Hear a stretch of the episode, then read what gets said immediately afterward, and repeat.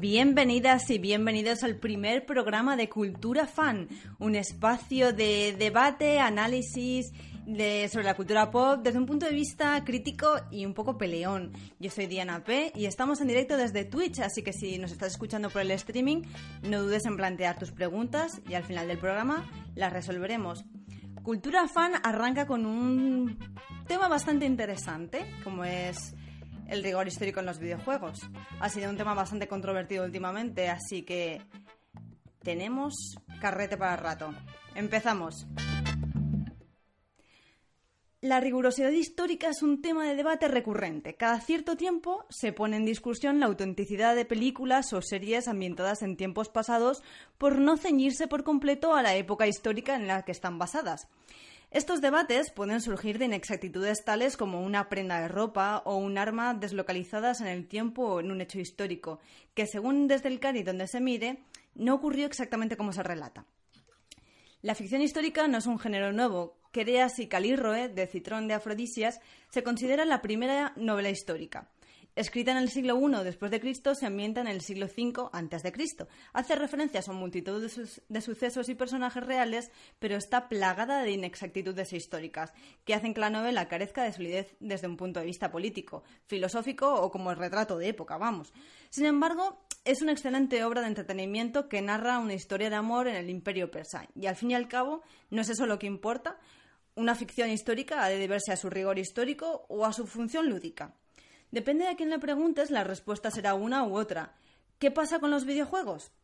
El rigor histórico y la ficción ludonarrativa tienen un historial bastante extenso de tiras y aflojas sobre si un videojuego debería ceñirse con exactitud a la época que se representa y no caer en lo que parece que es la verdadera cuestión del debate, la corrección política.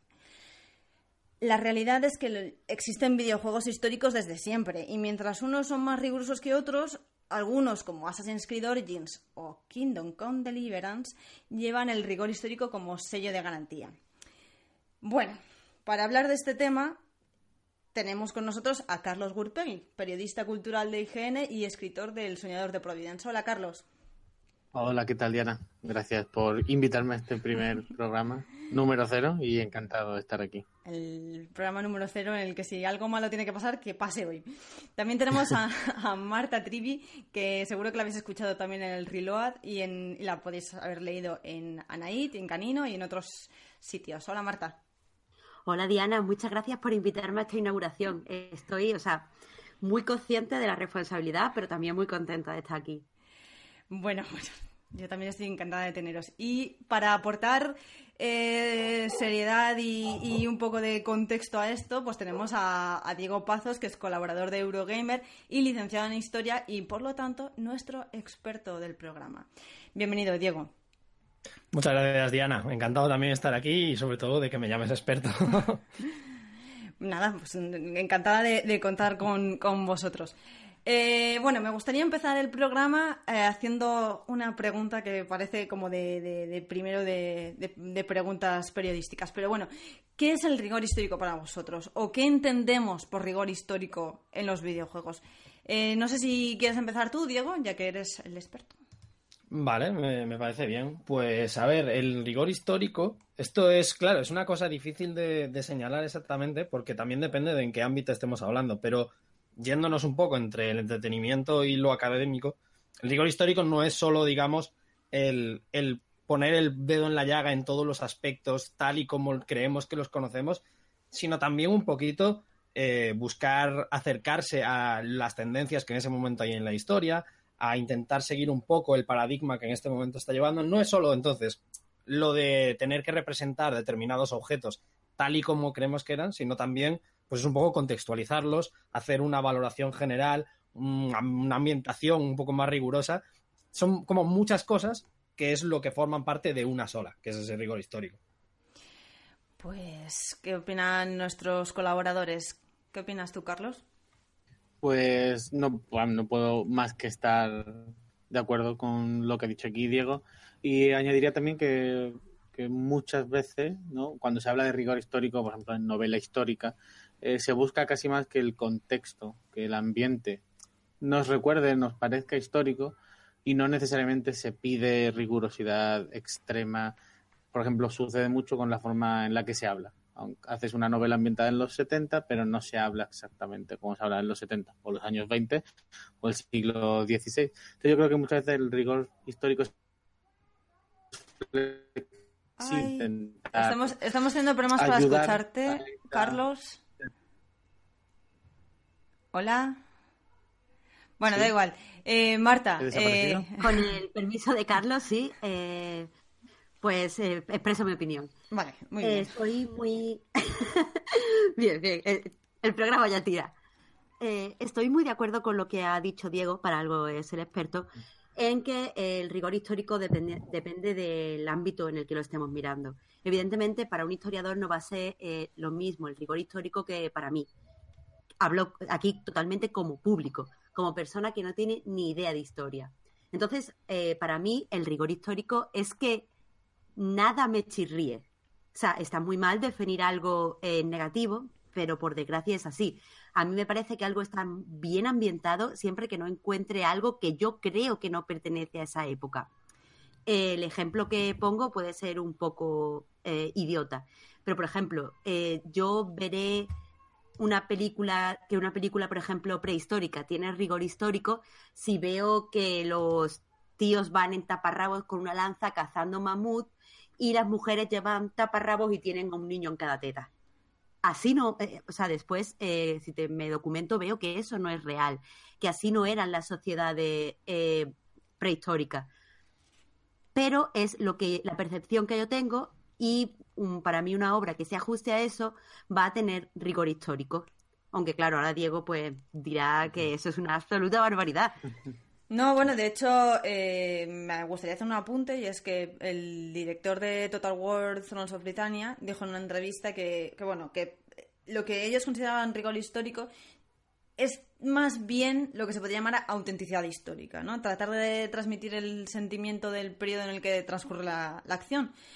Em, y que los lugares, los, em, los acontecimientos, etcétera, parezcan rigurosos. No tanto que lo sean, sino que cuando esté transcurriendo una eh, acción en el videojuego, tú digas, ah, pues no me, no me rechina nada, ¿no? O sea, todo me parece, o sea, lo que estabas diciendo tú, o sea, que todo parece como, como que tiene un sentido lógico dentro del contexto. Eh, ¿Vosotros pensáis que sería posible un juego donde todas estas...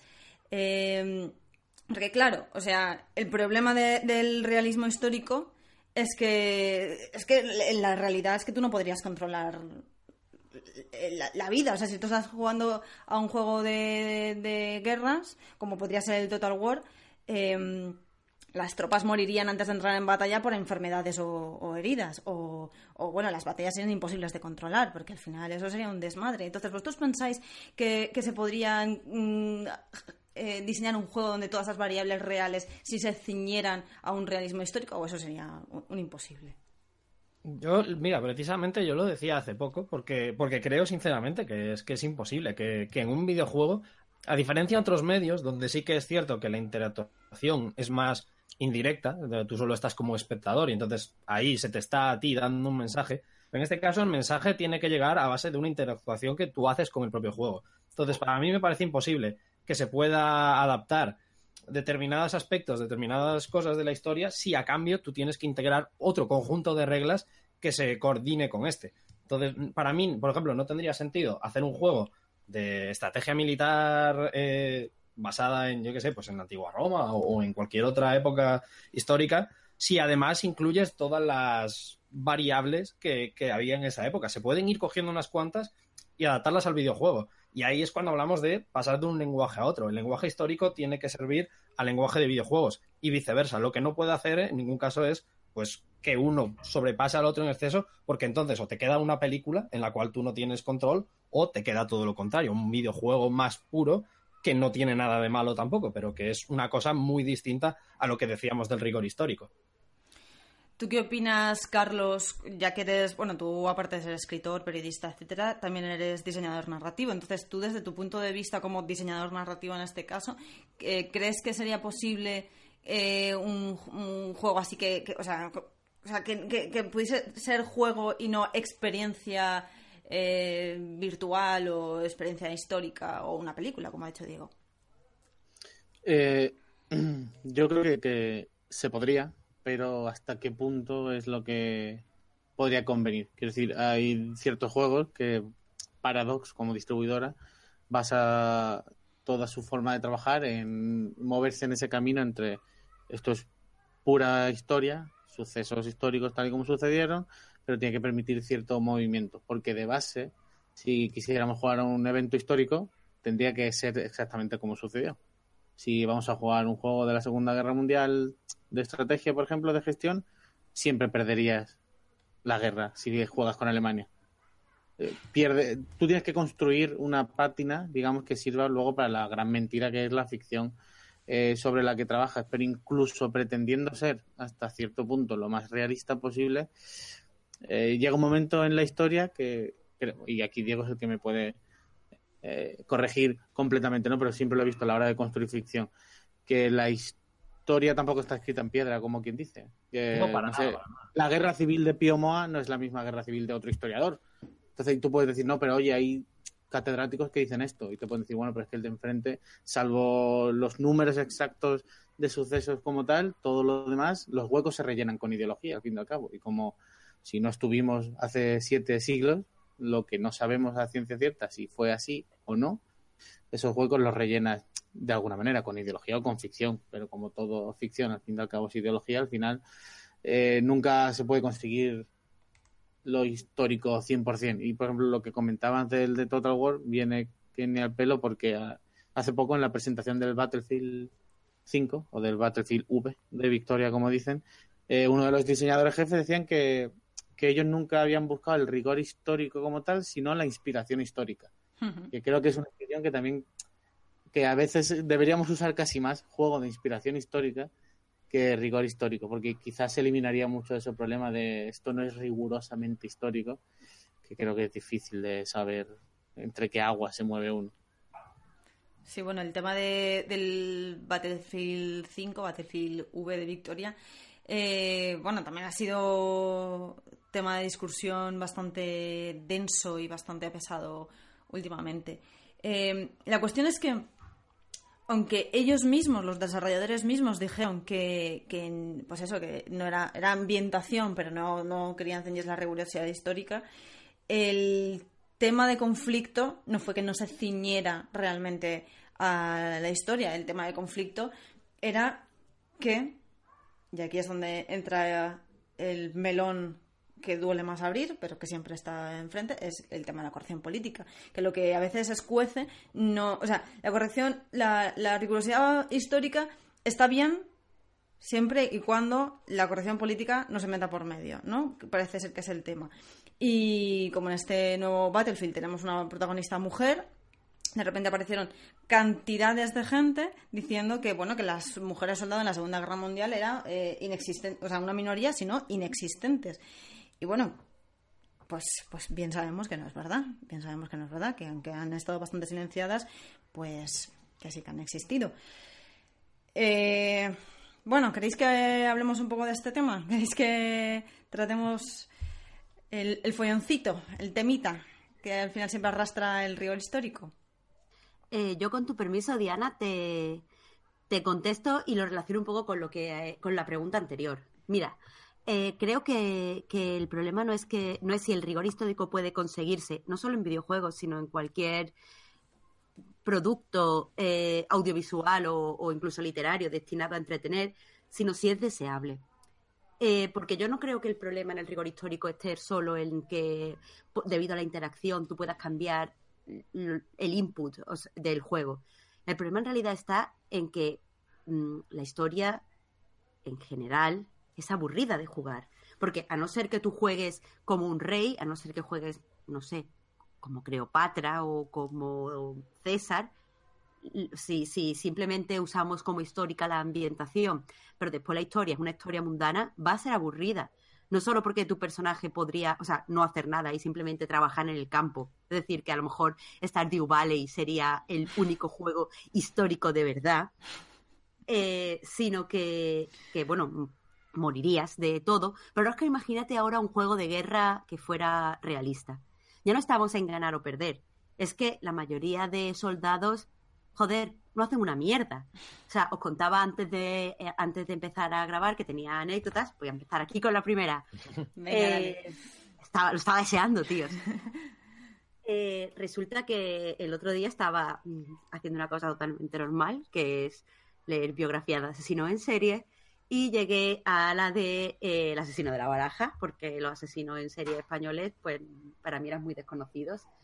Y resulta que el tío estaba obsesionado con matar de siempre, él había decidido eh, unirse al ejército y resulta que, aunque había estado en conflictos armados, se había dedicado básicamente a misiones de reconstrucción y posteriormente a limpiar chapapote. ¿Quién quiere un juego de guerra en el que nos dediquemos a limpiar chapapote? Nadie. No lo quiere nadie. Pero eso es rigor histórico. Entonces, yo estoy totalmente de acuerdo, y no simplemente porque hayan metido mujeres, sino por la filosofía que, han expuesto el equipo de Battlefield. Lo importante es la sensación, lo importante es que la atmósfera sea lo suficientemente creíble como para permitirte jugar. Mm, da igual, o sea, entiendo que, que hasta cierto punto que estos machistas, porque son unos machistas, vamos a dejar eso claro, se sientan ofendidos por la mm, incorporación de mujeres, porque al fin y al cabo, según su visión de la guerra, ahí no había mujeres. Eh, o sea, y cuando digo que lo entiendo, quiero decir que, que puedo llegar a ver por qué se enfadan pero tenemos que cortar ya a estas críticas y relacionarlas con el, con el rigor histórico. No tienen nada que ver. Pero si es que además la realidad es que no era así. Si algo bueno ha traído todo este debate, polémica, como lo quieras llamar, es que han surgido muy buenos eh, historiadores, como por ejemplo Alberto Venegas, también eh, coleguita de esta gente, que, que hizo una estupenda recopilación de de, mujeres soldado condecoradas, reconocidas y vamos, eh, pues tan estupendas como cualquier otro soldado condecorado y reconocido. De hecho, al haber menos, las mejores eran más notables, ¿no? Se reconocían más. Entonces, al final, la crítica al rigor histórico, porque es que las mujeres no estaban o las mujeres eran menos, a mí me da al final la sensación de que no es una cuestión de rigor histórico, sino es una cuestión de, hermetismo, ¿no? De mm, no nos toquéis nuestro, nuestro juguete. Pero bueno, si queremos seguir por otro lado, no sé si Carlos o Diego quieren añadir algo más a esto. Sí, sí, a mí me gustaría, de hecho, porque ya que, ya que comentáis esto, yo precisamente, lo que, lo que más me gustó destacar, yo, yo opino como, o sea, 100% lo que, lo que decís vosotros, y de hecho, yo mismo destaqué cuando hubo toda esta polémica que, eso, que simplemente me parecía pues quejas de gente que no quería mujeres en sus juegos. Porque, porque es que no se sostiene desde un punto de vista histórico y no, no se sostiene esa posición desde ningún otro, otro punto de vista que no sea ese. Ahora, lo que a mí me parece positivo, entre comillas, de, de todo esto, y es también lo que refuerza la idea de lo que tienen que ser estos juegos, es que precisamente el hecho de que se pusiera en duda esto ha hecho que un montón de gente haya empezado a recopilar pues historias de mujeres que participaron en la Segunda Guerra Mundial que en gran medida son bastante olvidadas, aunque nosotros en historia sí que podamos haberlas estudiado de vez en cuando. Entonces, me gusta que tenga esa labor porque además los videojuegos, al igual que cualquier medio de entretenimiento en donde se quiera hacer pues un poquito más de investigación dentro de la disciplina histórica, es divulgación 100%. un videojuego o una película o un libro no si es un libro obviamente académico, pero si no, es divulgación. Y la divulgación no está solo para contarte las cosas, no es solo un resumen, digamos, de lo que te está diciendo un libro académico. Una divulgación buena tiene que ser una divulgación que también incluya, que sea inclusiva y que busque que la gente que está intentando saber más de esto tenga más interés todavía por saberlo, que le deje ciertas preguntas incluso en algunos aspectos para que pueda tirar del hilo y buscar todavía más. Entonces, que se haya generado este debate a, nivel de vista de un historiador es buenísimo, porque nos pone a nosotros en el punto de vista de todos para poder empezar a decir las cosas que pasan, pero además, para el punto de vista de la divulgación de la propia disciplina, de nuevo, es fantástico, porque le da ese pie para que la gente busque más. Desde luego. Bueno, perdona. Tira, tira, Carlos. Iba a tirar del hilo un poco. En ese sentido, y retomándolo casi con la, primera pregunta, hablando del rigor histórico, eh, lo importante de aquí es que en realidad tú a través de cualquier ficción, de cualquier obra, estás moldeando lo que la gente cree que es rigor histórico. Y es normal, como decía Marta, yo entiendo que alguien que no ha estudiado historia o que no le ha interesado la historia nunca, más allá de ser consumidor de cine y de series de televisión, cuando el, no sé, más del 70-80% de las producciones sobre, por ejemplo, la Segunda Guerra Mundial, ha sido, han sido americanas o incluso europeas, hablando de Inglaterra eh, y poco más, es normal que esa ficción que solo presentaba pues al ejército americano, que no, no tenía mujeres, digamos, en el frente de batalla, porque no las tenía, más allá de intendencia y de cosas así, no sabe que en el ejército ruso era lo contrario, sí había libertad a la hora de entrar en el ejército fuese mujer o no, o no sabías que la resistencia, pues, por un ejemplo, holandesa, claro que tenía partisanas o partisanas italianas. O sea, el rigor histórico ha sido creado a través de una ficción que por H por B, por interés estadounidense en este caso, por ejemplo, eh, no es que lo haya erradicado, es que en su historia, digamos, no estaba. En un desembarco de Normandía no iba a haber mujeres porque el ejército americano no tenía. Eso es igual de cierto que lo contrario. En el frente ruso, las francotiradoras rusas eran las más temidas de la noche, bombardeaban a altas horas de la madrugada a la artillería alemana. El problema es que se elimina la esa parte y desaparecen como rigor histórico. Bueno, eh, volvemos a tener como un poco de problemas para escuchar a Carlos. No sé si quieres añadir algo más a esto, Marta. No, no, estoy totalmente de acuerdo con él. Simplemente, eh, bueno, es que para, para tratar ese tema también tendríamos que hablar del el, eh, tiene un, eh, hay un término, pero no lo tengo en este momento, cómo los americanos han conseguido exportar su cultura, básicamente. Lo que ahora, por ejemplo, están haciendo muchos japoneses con la suya o los coreanos con eh, la música, por ejemplo. El caso es como la, cultura americana, sus películas, norteamericana, claro, sus películas, su música, su cultura, sus series, son, sus libros también, son lo que llenan el mainstream eh, tendemos a pensar que la manera en la que ellos lo ven, eh, su forma de sentir, es una forma de sentir global. Entonces, es por eso que la gente desconoce lo de las mujeres en el ejército ruso, porque tendemos a creer que lo americano es, lo norteamericano es lo básico, es lo normal, es lo común y lo demás son excepciones. Es como lo que hablamos muchas veces las feministas de que el masculino es lo neutro y lo femenino es eh, lo diferente. Pues lo mismo pasa un poco con la, con la cultura americana. Al estar en todas partes se ha, se ha hecho como base. Sí, completamente. Además, la cultura americana, si nos ponemos a pensarla, es eh, muy, muy, muy corta en comparación a la europea o la asiática o la africana, lo que pasa es que está menos estudiada, ¿no? Pero la cuestión es que es verdad que se ha globalizado mucho ciertos conceptos eh, importados o exportados desde Estados Unidos y al final los hemos tomado como una realidad total, ¿no? Entonces, al final, no solo son conceptos estadounidenses en todas las, en el resto de culturas, sino que estadounidenses haciendo juegos, haciendo literatura, haciendo cine sobre otras culturas y eso al final pues acaba permeando, ¿no? Entonces... Eso pasa, de hecho, perdona que te interrumpa, Diana, no, eso pasa también en la propia disciplina de la, historia. Nosotros cuando estudiamos también lo primero que, que sabemos de casi nada más empezar a estudiar es que nuestra disciplina es fuerte, muy fuertemente europeísta y, y 100% centrada en, en, esta región. Entonces, nosotros salimos de allí con muchísimas lagunas. Yo lo digo porque personalmente luego estudié pues un máster en Historia del Mundo en Barcelona que expandió un poco lo que yo no sabía y eran muchas las cosas que no tocamos. Entonces, esa idea de que para ser para que el rigor histórico sea válido tiene que seguir solo lo que dice la historia, hay que saber también lo que dice la propia historia, porque la propia historia tiene estos problemas que estamos citando en los videojuegos y más, pues los tiene incluso más graves dentro del propio estudio pues, pues eso, desde distintos paradigmas que ha habido a lo largo de la historia, desde historia marxista, luego la historia actual, o antes de eso, pues una historia mucho más académica tradicional. Son como muchas corrientes de pensamiento que esas van permeando todo lo que nosotros sabemos en nuestro día a día. Entonces, querer pretender que el videojuego no tiene estos mismos problemas cuando la propia inspiración los tiene, me parece absurdo. No, completamente. O sea, toda toda la razón, de hecho. Eh, bueno, si os parece, vamos a ir a un tema que antes ha tocado Marta, porque me parecía. No sé si ha tocado Marta o Carlos, o. bueno, me he despistado, lo siento. Eh, pero un tema que me parecía muy interesante y es que la historia por sí misma es aburrida. Es decir, la realidad cotidiana del día a día no es súper excitante como para, como para tener un videojuego basado en ello, más allá de Stardew Valley o los Sims.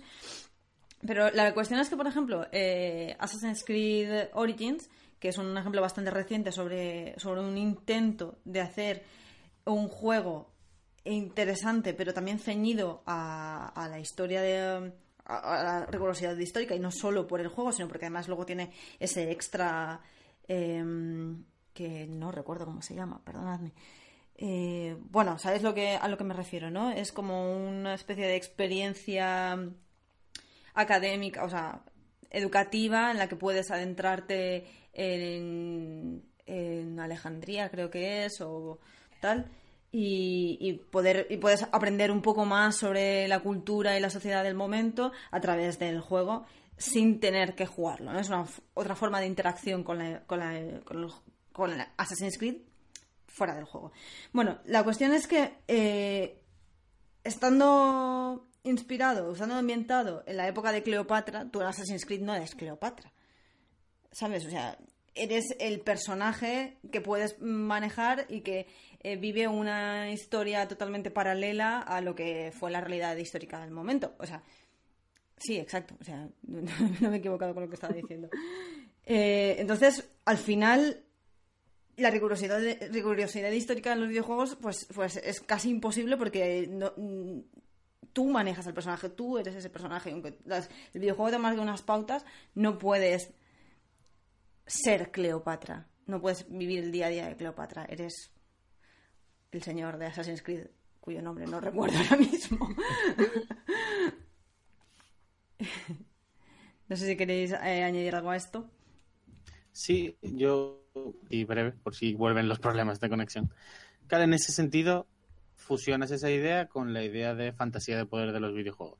Y aunque no seas Cleopatra, eres Bayek, eres un asesino, eres un personaje poderoso, capaz de moverse y hacer cosas. No eres esclavo número 5. Porque, Porque también sería muy aburrido, en realidad. claro, tendría ese problema, ese problema. Incluso Kingdom Come Deliverance, sin hacer mucho spoiler, tiene un girito para que nuestro personaje pueda andar a sus anchas y no ser un mero labrador. o cuando eh, se juega casi cualquier juego histórico, o es un juego de gestión, de estrategia, o siempre juegas a ser el héroe, entre comillas. Porque incluso aunque juegas a ser teóricamente un soldado más en la Segunda Guerra Mundial, es mentira, porque no mueres nada más bajar el desembarco en Normandía y se acaba la partida. Eh, eso es algo que se habla mucho también, y se ha hablado ahora mucho a raíz del Battlefield, de que no hay juegos bélicos históricos desde el punto de vista no militar. Quitando This War of Mine, no hay no tienes no hay ese mensaje. La se usa la guerra, el rigor histórico de la guerra, simplemente para generar otra fantasía de poder bélica, en este caso. No juegas como un refugiado, pues no sé, polaco durante los primeros años de la guerra, porque entraríamos aquí y cierto sector de, del público objetivo de los videojuegos empezaría, bueno, pues eso es un videojuego, ¿por qué o no? Si solo huyo eh, experiencia narrativa sobre los horrores de la guerra, ¿qué es esto? Eh, al fin y al cabo se busca la y se moldea para que encajemos una fantasía de poder, pero falta, suele pasar lo mismo en la novela histórica. No lees la novela histórica de un campesino andaluz del siglo XIV, lees de una señora noble, de un señor noble, de alguien que hizo cosas, eres un arquitecto en los pilares de la tierra, aunque sean más o menos tiradas al barro, no es la historia de, pues eso, de un labrego que pasa toda su vida de sol a sol con la azada. Desde, desde luego, es, es- yo creo que aquí es donde está quizás lo, lo importante, es que es un poco también lo que, lo que ya dijimos antes, esa idea de que obviamente si el juego tiene unas reglas, tienes que buscar un personaje, una ambientación o un sistema que, que se adapte a esas reglas y obviamente pues eso, pues un personaje de un estrato bajo en cualquier época antigua, no va a tener esa libertad para moverse por todo el mundo como podía tener otro, otros personajes. También imaginemos que un juego en el que tienes que moverte a caballo o a pie y tardas siete días en hacer cada uno de los objetivos del juego. Pues hombre, pues igual también sería un coñazo. Es decir, la cosa es, como en todo, es adaptar las reglas. Y, una vez adaptas las reglas, pues tienes que buscar la manera de, de hacer que eso que genere un discurso interesante. Por eso a mí me ha gustado el ejemplo que has puesto de This World of Mine, porque This World of Mine tiene un poco ese mismo rollo. Tiene esa idea de nos salimos de la tradicional idea de la fantasía de poder que, decías y empezamos a contar una historia distinta. Se pueden contar historias distintas. Si se adapta bien al videojuego, se puede buscar otra manera de hablar de ellas. Pues perdonad que haga un poco girar el debate, pero eh, es verdad que, claro, cuando se cuenta una historia en cualquier medio, tiene que ser, eh, aparte de porque esa historia trasciende por algo, es decir, no va a contar la historia de la persona que muere a los cinco minutos o del labrego que mencionaba Carlos, eh, me gustaría que, fuéramos conscientes también de que la, la rigurosidad histórica, es decir, no la rigurosidad histórica real, sino que el concepto imaginario creado en los videojuegos cuando se menciona rigurosidad histórica, al fin y al cabo solo es una herramienta de los, abro comillas eh, falsas, o sea, perdón, comillas que no veis, pero las estoy abriendo. Eh, es una, herramienta de los gamers para mantener el status quo porque solo se habla de rigor histórico cuando se quiere eh, sacar a las mujeres de los videojuegos, cuando se quiere sacar a las personas racializadas o de ciertos colectivos como el LGBT más de los videojuegos, todos sabemos que el rigor histórico no es algo deseable, que sería aburrido, que nadie, eh, como decía Diego, quiere pasar dos puñeteros días eh, montado en un caballo para llegar a una zona del mapa. Todos sabemos que en nuestros juegos hay fantasía, el problema es que, eh, o sea, quieren usar la ambientación histórica, que ni siquiera es la historia, sino más bien la ambientación que se ha dado para que nada cambie. han creado una especie de, ya os digo, herramienta ficticia. Yo no creo que, el rigor histórico tal y como lo utilizan estas personas sea un concepto real. De hecho, pasa mucho lo que comentas, Marta, en, juegos de fantasía. Mm, digamos, ambientada en el medio. O sea, por ejemplo, estoy pensando ahora en The Witcher 3, ¿no? En The Witcher, en la saga en, general. Que muchas veces se, se usa el tema del rigor histórico para escudarse en ciertos comportamientos o en cierta mala representación de la mujer, por ejemplo, en los juegos. Y es como, pero, pero si hay dragones y hay brujas, ¿por qué me estás sacando el rigor histórico? ¿Qué sentido tiene esto? Quiero decir, claro, sucede en Juego de Tronos también. Hay gente que escuda el, oh, bueno, la violencia contra las mujeres es normal en aquella época y como muchas feministas decimos, aquella época cuando cuando había dragones. Obviamente. Eso, es, es algo es así. Y es algo que se, se habla mucho en los círculos literarios alrededor de la fantasía sobre cómo utilizas los elementos fantásticos como este es mi mundo, pero con fantasía, porque si de verdad existiese una hipotética con dragones, no sería la Edad Media que conocemos. Sentido de que es tan extraño y tan desequilibradora en la balanza que no la mirilla de nuestra historia. O si hubiese magia, si hubiese, como en Dungeon Dragon, digamos. Entonces, no se piensa desde un punto de vista, entre comillas, sociológico, a la hora de recrear muchas veces eh, esos universos, con sus problemas, eh, intenta su manera, pero efectivamente cae en los problemas que, bien ha dicho Marta. Ay, es una pena, es una, es una pena que te escuchemos tan mal, Carlos, porque lo que estás diciendo es súper interesante, pero realmente se te escucha como a trompicones. Eh, bueno, lo que estabas diciendo es que eh, está un poco realista lo que el argumento de, que mm, del rigor histórico en la, eh, en la ficción fantástica o en la ficción pues tipo de Witcher, ¿no? Porque realmente si hubiesen existido dragones en la, en la Edad Media o si hubiese existido la magia en la Edad Media, la sociedad tampoco habría sido así. No, no quiero decir, intentemos hacer un ejercicio de imaginación, intentemos pensar en cómo habría sido eh, pues eso, la, la, el Kingdom Come Deliverance real, es decir, la bohemia del siglo que es, eh, es en 1400, que es el siglo 15. 15. Perdón por este. Menos mal que tenemos un experto. Menos mal, sí. ¿Cómo habría sido la bohemia del siglo XV? Toda rural, aunque llena de castillos, como bien defiende Babra. eh, llena de dragones. Quiero decir. eh, mm, A ver, para, si para empezar, si, si empezamos a, pensar en imaginar a los dragones, los dragones se pueden domesticar, los dragones arrasarían las, las sociedades, eh, la magia la usaría una élite de poder, la magia la tendría todo el mundo. Bueno, a ver, divagad vosotros, por favor. A ver, yo lo que quiero decir es que si incorporamos cualquier tipo de elemento, sobre todo un elemento poderoso como los dragones, en la época que sea, o sea, aquí en la actualidad, en la Edad Media o en la Edad de Piedra, eh, posiblemente lo que pase es que el, el dinero quede en un segundo plano frente a algo tan poderoso como un puñetero dragón. Pero eso, eso es lo que quiero decir. eh, meter cualquier tipo de, elemento podríamos modificar perfectamente las dinámicas de poder. Porque eh, volviendo, y siento que no sea de videojuegos, al ejemplo de Juego de Tronos, serie que no veo, así que perdonadme si digo alguna barbaridad, pero creo que el hecho de que, por ejemplo, haya dragones y que los tenga una mujer, ¿no debería eso destruir cualquier tipo de patriarcado? Porque al fin y al cabo las tornas de poder se han, se han vuelto. Lo más poderoso, el arma de guerra más poderosa que hay en ese momento, lo tiene una mujer. Eh, pero bueno, ya os digo, es que el, el rigor histórico mm, no existe. Es que estoy pensando, ni siquiera existe rigor actual. Pensad, por ejemplo, en CSI. Cogen una muestra de ADN, tienen el resultado ese mismo día, se resuelve el caso en una semana. Mm, Eso no pasa. Eh, es que eh, tenemos que tener claro, a mí me, me duele leer esas críticas a, bueno, es que no había mujeres en el frente en la Segunda Guerra Mundial y menos con esas prótesis, cuando, eh, no sé, es que sería...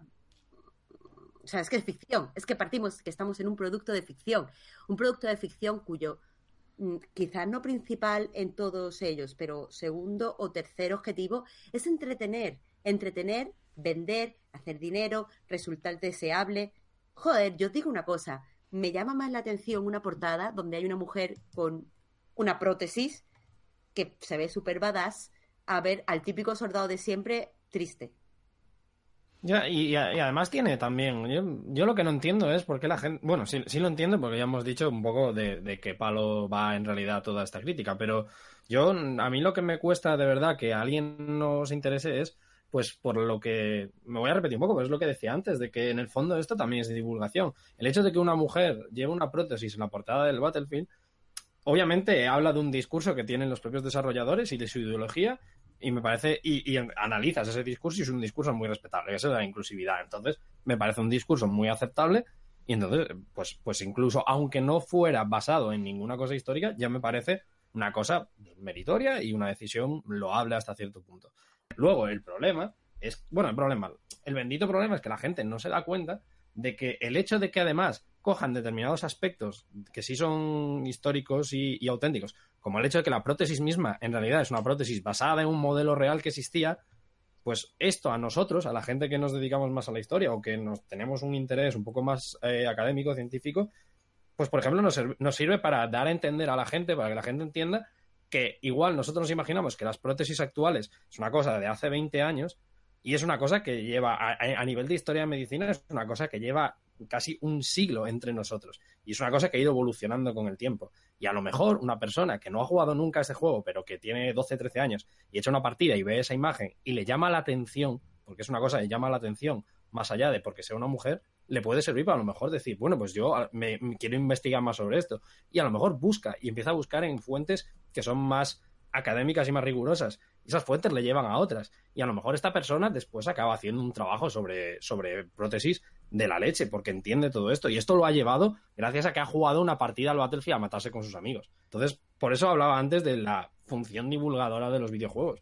Porque lo que no se puede hacer es menospreciar esa especie de, pues, picoteo histórico de, de coger cuatro cositas que son como muy auténticas y muy reales y decir que eso no vale para nada. Puede valer para mucho, a nosotros nos vale para mucho. Yo no solo ya como historiador, como, como educador, que es lo que, lo que pretendo y para lo que he estudiado y demás, me vale también para lo mismo, para ponérselo a la gente y despertar su interés. Una imagen de una mujer en la Segunda Guerra Mundial con una prótesis que me dice, qué locura, y le digo, no, no, no te lo vas a creer, esto tiene raíces en la realidad.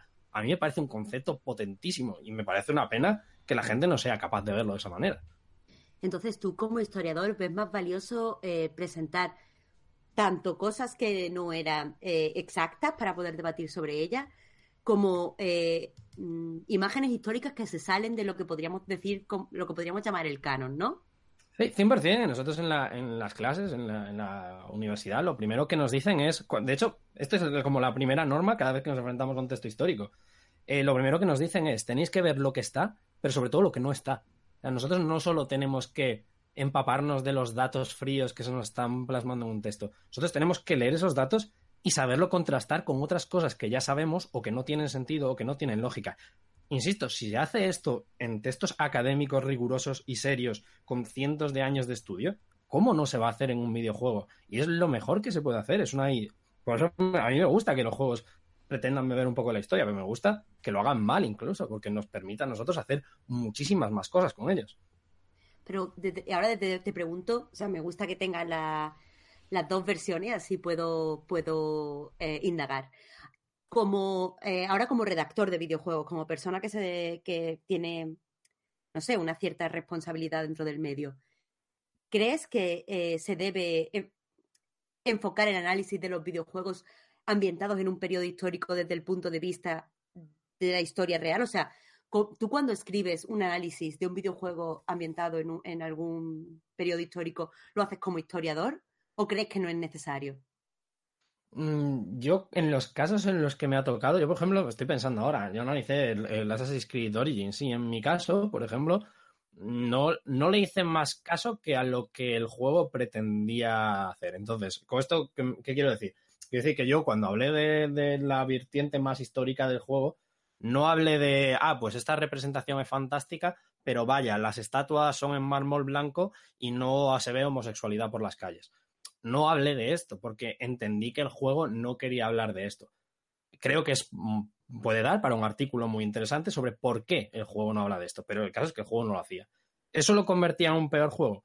No, porque había otros aspectos que sí que los tocaba muy bien. Entonces, me gustaba, por ejemplo, pues esa idea de las, las distintas polis en ese momento, eh, cómo se iban desarrollando y cómo se entremezclaban entre ellas. Esa es una idea que, por ejemplo, para, para eso, para explicar a un nivel más o menos básico de secundaria, está muy bien que, puedan jugar y verlo ellos, ya, que ellos puedan entender que, ah, es que no es que primero estaban los egipcios, se murieron todos y luego vienen los griegos, se murieron todos y vienen los romanos. No, no, convivieron, bebieron unos de otros. Todo eso lo es en el juego. Eso, de nuevo, eso es una idea muy, muy buena que es muy fácil de entender si los chavales lo comprueban por ellos mismos y no estoy yo delante de un atril explicándoselo durante dos horas. Tú, por ejemplo, ahora hablando de esto, por ejemplo, ¿qué piensas sobre, mm, bueno, en el Assassin's Creed, en la versión esta en la que te puedes adentrar en el mundo clásico, eh, hay ciertas incongruencias históricas, pero hechas a posta, ¿no? Por ejemplo, hay una clase con niños en los que hay tanto niñas como niños y entonces ha dicho, bueno, pero es que no es verdad porque en esa época no habían eh, clases mixtas. Y los desarrolladores dijeron, bueno, pero no pasa nada, es un poco una adaptación al contexto actual y es una incongruencia histórica mínima que lo que hace es decir, niños que os adentréis en, en este contexto histórico, pues la vida era así, pero hay este pequeño fallo para que vosotros no entendáis que la educación separada eh, es una cuestión histórica y que puede afectar a la actualidad como algo positivo. ¿Tú qué, ¿tú qué opinas sobre, sobre estas pequeñas incongruencias históricas adaptadas a la actualidad? Yo opino que, de nuevo, lo, que, lo primero que tenemos que hacer es analizar cuál quiere ser el discurso. Anteponiéndolo, por ejemplo, este caso al de, al de Kingdom Come, que supongo que lo tocaremos también después porque es como el otro referente de lo contrario.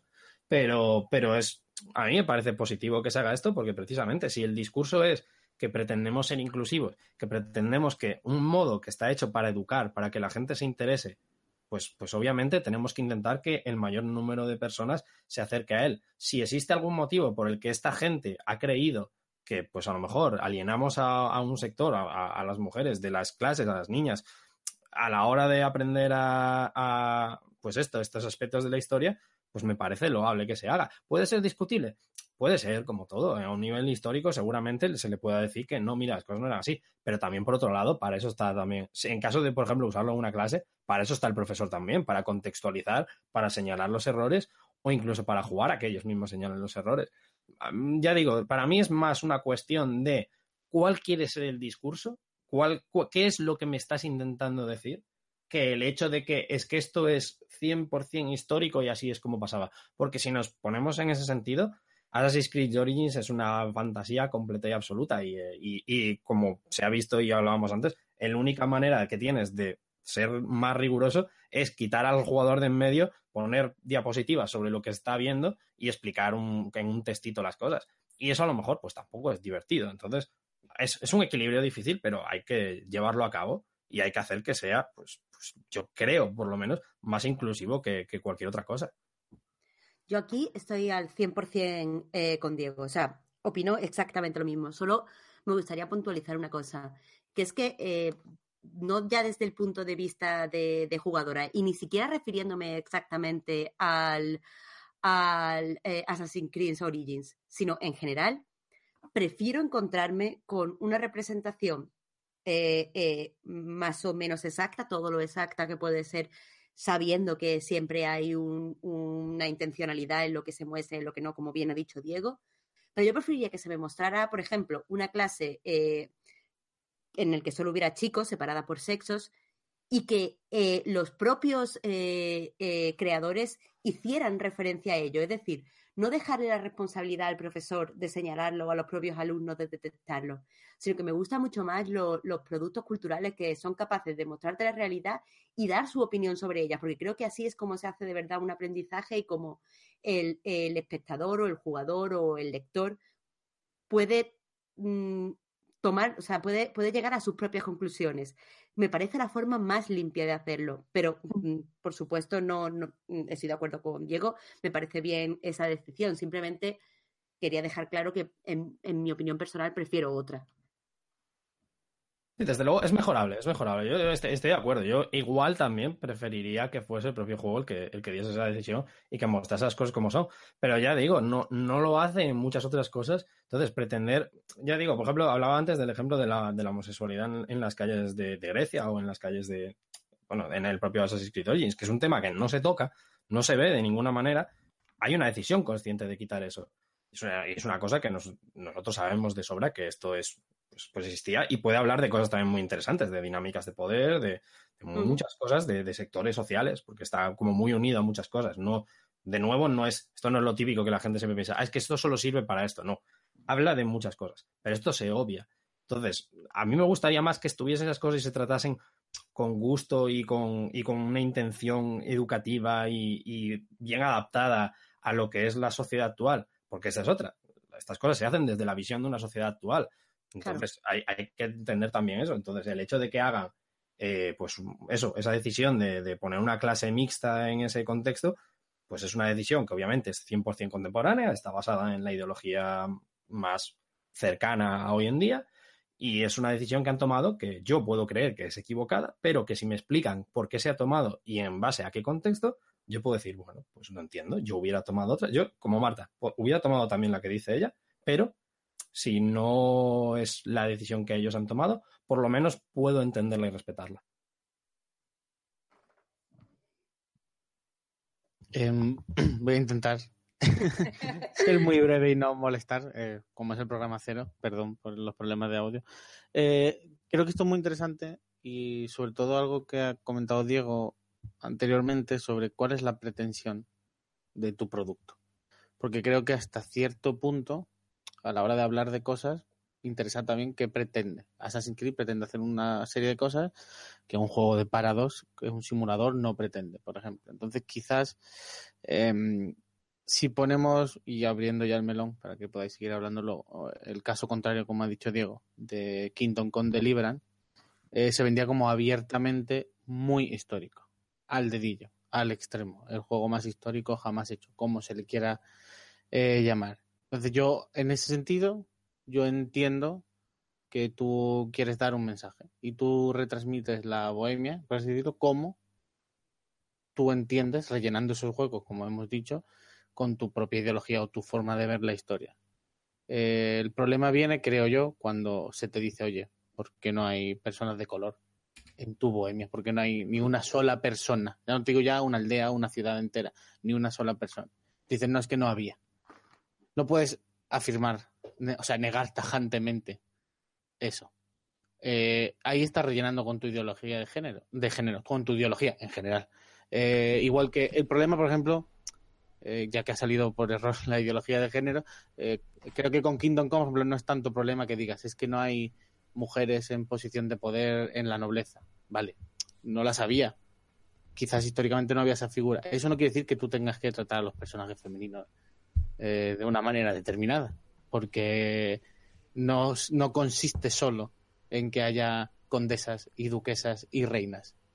Eh, si no las había, acepto no las había. Eso no quiere decir que toda mujer que aparezca en tu juego tenga que ser una ramera o un culo bonito, eh, generalizando, no sé exactamente la situación como tal, pero que dice mucho, no es necesario, como hablamos antes, de estructuras de poder y tal. obviamente la, la, bohemia del siglo XV, obviamente, pues era un patriarcado como lo es ahora y era jerarquizado y la iglesia y todo. Eso no quiere decir que no deban haber líneas de diálogo para tus mujeres, por poner un ejemplo, más allá de ser caras bonitas. Entonces, creo que ahí es cuando se entra a rellenar esas decisiones que hemos tomado. Yo, quiero ser puramente histórico? 100% histórico? Eh, vale. Pero luego reconoce que los huecos que no tienes lo estás rellenando a tu voluntad. Y no habría problema. A mí me, me parecería honesto en el sentido de, yo no sabía, no tengo un papel que me diga, pues en este pueblo había tres personas de color que eran tres esclavas de un fulano, y como no lo tengo, decido no ponerlo.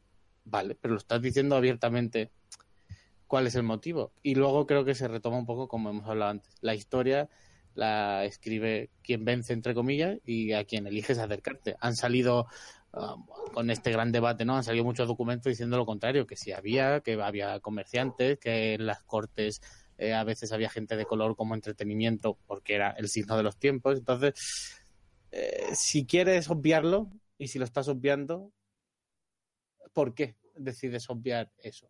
Eh, no creo que la barrera, como se ha dicho antes, ¿no? La barrera de esto era así es imposible, no existe, no puedes decir esto era así porque con que hubiese cinco ejemplos eh, sueltos, ¿no? Como diría algún partido político de aquí, ya puedes usarlo en tu ficción, porque aunque lo recubras de, de, historicismo, la ficción que quieres contar es una y te puede servir como ejemplo. Y si quieres hacer un juego de piratas y poner una capitana pirata, aunque no hubiese 500, pero con que hubiese dos, como las ha habido, tú la puedes usar en tu ficción y puedes seguir diciendo, no, es que esto sucedió. No era lo común, pero pasó y en mi ficción me vale. Igual que no es común a lo mejor que tu capitán pirata tengas 17 barcos y haya dado la vuelta al mundo siete veces, pero la tragas como fantasía de poder. Pero es que eh, Kingdom Come Deliverance es de nuevo el, mejor ejemplo para ver que lo que se usa como rigor histórico es simplemente una herramienta, eh, eh, en este caso, del poder blanco, mm, machista y de todo. Porque eh, no, no, no creo que a los que quieren jugar, a los que quieran jugar al juego les interese realmente la historia, ni les interesa eh, la situación de la mujer. Desde el, o sea, piden rigor histórico, pero las mujeres eh, llevan escote porque lo he visto. O sea, mm, perdona, pero, pero no. En un lugar donde la iglesia era, o sea, tenía tanto poder, las mujeres iban absolutamente tapadas. Pero se lo, se lo quieren creer, se lo quieren creer porque el, entre comillas, de nuevo, rigor histórico que, transmite ese juego es, es la historia que ellos están de acuerdo, o sea, que les reafirma eh, en sus creencias. No, no piden que se, que se dibuje bien la bohemia, lo que piden es que este juego les confirme que los hombres blancos siempre han tenido el poder, que nunca ha sido diferente a lo que a ellos les gustaría que fuera ahora. Entonces, eh, mm, que nos obliguen a reducir el debate a historia sí, historia no, es ofensivo, en mi opinión. Claro, sí, pero creo que eso deviene de lo que hemos dicho, como los productos culturales siempre se han generado desde ciertas esferas, representan eso. Aunque aceptas eso, pues por un ejemplo, como has dicho, las vestimentas, han salido muchos eh, historiadores diciendo, no, es que las armaduras, la mitad, no son históricas. Exactamente históricas. Estas combinaciones no estaban, estas armas no estaban en ese sentido. Entonces se usa, como ha dicho, el escudo, eh, el rigor histórico como escudo, que es lo que decía, no me parece mal siempre que seas sincero, en el sentido de, esta es mi representación de lo que yo creo que, eh, esa que se habla muchas veces de, sobre todo desde cierta postura conservadora de eh, el recuerdo de tiempos pasados, ¿no? A, raíz de todo esto de Kingdom Come salieron muchos eh, gente hablando, historiadores y gente de política y tal, curiosamente hablando de cómo se ha reinterpretado la imaginería, por ejemplo, del Imperio Romano desde un punto de vista ultraconservador, ligado al supremacismo blanco, cuando luego una gran parte del Imperio Romano eran no eran blancos, eran ya no solo que fuesen gente de color, sino eh, pues eso, desde africanos hasta Egipto, eh, tomas cierta simbología sin importar eh, eliminar ciertas cosas, porque rellenas esos huecos con tu visión del mundo, ¿no? Es como pensar en el Imperio Romano con blancos, rubios y viejos azules, cuando era prácticamente lo contrario y era negativo al revés serlo. pero dentro de lo que cabe, si tú vas a crear una ficción y la vas a rellenar los huecos de una manera, como hemos dicho anteriormente, si tú tomas una decisión, que sea sincera y, es mi decisión, esta es mi visión idílica desde mi punto de vista de mi bohemia. ¿Es una bohemia con problemas de representación? Sí, ya está, no es rigor histórico. Puedes decir, no tengo forma de negar que lo hubo, pero tampoco de afirmarlo, así que mi decisión es esta. Entonces ya no tienes que escudarte. Pero claro, eso sería reconocer efectivamente, como ha dicho Marta, que se crean ficciones desde cierto punto de vista. yo, aquí yo me voy a meter aquí hasta adentro porque ya he evitado hablar mucho de, Kingdom Come durante, durante mucho tiempo porque yo tengo muchos problemas con ese juego, pero quizás el mayor problema que tengo es que cuando empezó a haber todo este debate, eh, se empezó a decir, pues eso, lo que lo que comentabais ahora los dos, esa idea de, no, bueno, pero es que, es que estoy siendo riguroso históricamente y entonces por en esto me estoy basando. Digamos que cuando se empezó a cuestionar esta mm, baja representación tanto de minorías étnicas como de, como de mujeres, era como, bueno, pues que esto era así. Y a mí lo que más me molestó fue que se empezó a decir, pues un montón de gente, es que hay que saber la historia. La historia, lo primero que nos decía, yo juro que nunca había hecho un curso tan intensivo en historia de Bohemia del siglo XV como el que hice durante esas dos semanas. Pero a poco que uno investigue, sabe que esa idea de, una Bohemia eh, exclusivamente eh, blanca y, en la que existía ese patriarcado absolutísimo es falsa. Eso ya para empezar. No solo que sea falsa, o sea, digamos que no, no es, es debatible en muchos sentidos. Igual me, me tiro un poco a la piscina diciendo falsa, pero es debatible.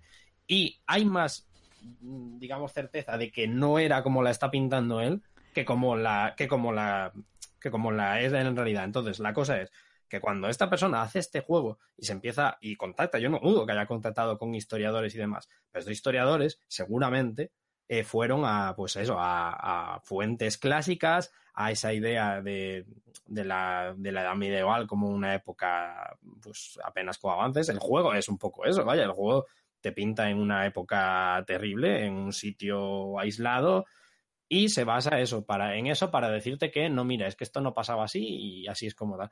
Pero esto es una interpretación que tú estás dando. Entonces, cuando tú me estás diciendo, no, es que esto es rigor histórico, esto es falso. El problema es que tú te escudes diciendo que esto es así, porque no era así, hay más, más datos que nos indican que no era así, Ergo, estás metiendo tu ideología. Y en el momento en el que tú estás metiendo tu ideología, yo tengo todo el derecho del mundo a cuestionar tu ideología. Entonces, no me vale que para salirse de esa me digas, no, es que la historia no tiene ideología. Hombre, que no. La historia igual es una de las disciplinas con más ideología de todas. Llevamos comiéndonos ideología en los paradigmas históricos, en los estudios.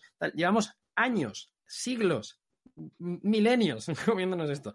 Eh, lo decía la propia Diana al principio del programa, la primera novela histórica como tal era un despropósito 100% propagandístico. Es que esto es lo que hay. Entonces, cuando yo te cuestiono la ideología y me sales como la historia, como un ente inmutable, estás mintiendo, estás directamente lavándote las manos y diciendo que no tienes nada que ver. Y tienes absolutamente todo que ver en ello. Bueno, a mí Diego me ha dejado muda. No, es que no, se puede decir nada más. Ha dejado callado a todos. Lo ha resumido todo perfectamente. Eh, bueno, chicos, eh, no sé si queréis añadir algo más a este tema, porque a mí el, tema Kingdom Come Deliverance me apetecía mucho tocarlo y amasarlo bien. Y he, leído muchas cosas, he leído mucha gente, más allá del, eh, polémico tema con la palabra N, Em, he escuchado a mucha gente decir que bueno, el, juego de Babra es eh, bueno, un estudio de la bohemia del siglo XV y que bueno, y tiene ese mérito porque Babra lo defiende como que antes de su videojuego prácticamente no había ningún estudio riguroso sobre o, no había ficción ambientada en, en, su época, o sea, en su época, en su región en esa época. Entonces, a mí me da la sensación de que, de que es él eh, enarbolando la bandera de yo soy el primero, estoy defendiendo mi patria, estoy defendiendo mi historia, algo que nadie ha hecho, etcétera, etcétera. Que eso puede ser muy loable, o sea, por otro lado, más allá del discurso pues que hace así un poco de olor, ¿no? Pero quiero decir, es muy loable que una persona quiera investigar su historia y es muy loable que una persona quiera hacer ficción sobre, sobre la historia de su país y de su región. Pero es que ha sido tan fácil que otros historiadores salieran a decir, mira, eh, es que no es posible lo que estás diciendo.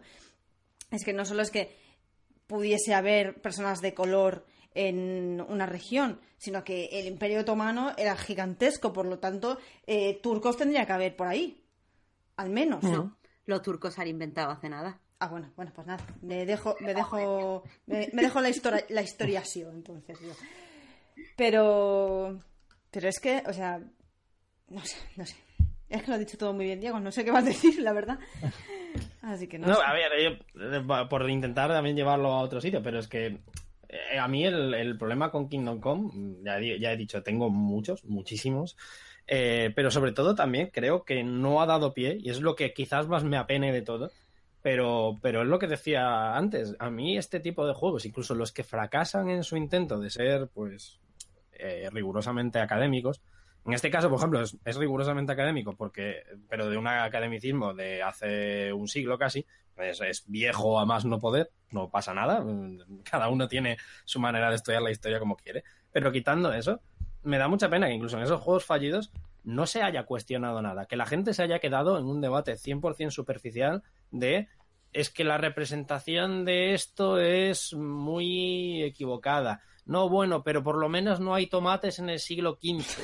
Es como, vale, mm, estamos centrándose en un nivel muy, muy superficial cuando lo que nos, lo primero que nos tiene que, suscitar este tipo de debates es la ideología que hay detrás del juego. Es una cosa que se ha intentado tocar, es la cosa que todos hemos estado discutiendo durante meses y meses, la idea de pues, la ideología que tiene Bauer y su estudio, la ideología que tiene el juego, la ideología que refleja, ese es el verdadero debate y ese es el verdadero debate, el más interesante. Y a cambio, lo que estamos consiguiendo es que ese debate quede minimizado por una serie de gente que lo único que pretende centrarse es que, pero mira qué bien representa el combate de espadas. Vale, pues igual es mentira también, ¿eh? Que también es mentira, bueno, pues pero, pero esa es la cosa. Esa es la cosa. Esto es lo que hablábamos antes de, que tenemos que integrar los elementos de un videojuego con los elementos históricos.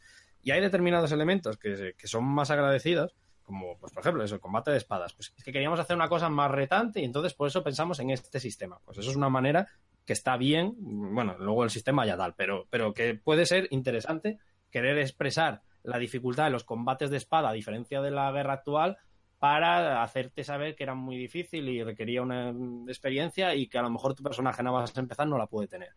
Es una idea buena, es una idea que se basa en la historia, eso está bien hecho, a pesar de que luego el sistema sea como sea. Pero eso, por ejemplo, a nivel histórico, está bien hecho, porque tiene una ideología detrás, que es esa idea de quiero expresar esto, y está bien anclado en la historia. Lo otro es, está 100% basado en ideas actuales, nocivas, y que aún por encima nos tienen un reflejo exacto y, y, milimétrico en lo que era o en lo que creemos que era esa época. Pues entonces, ni tienes la excusa de la ideología, ni tienes la excusa de la historia. Es que eh, estoy, vamos, a tope con lo que ha dicho Diego de que el, eh, al final hemos basado el debate de Kingdom Come Deliverance en lo superficial, en si las mujeres hacen esto o falta no sé qué, pero es que eh, no podemos ir más allá. Y no podemos ir más allá porque es imposible en el mundo de los videojuegos bueno, y también en el mundo del cine, ¿para qué nos vamos a engañar?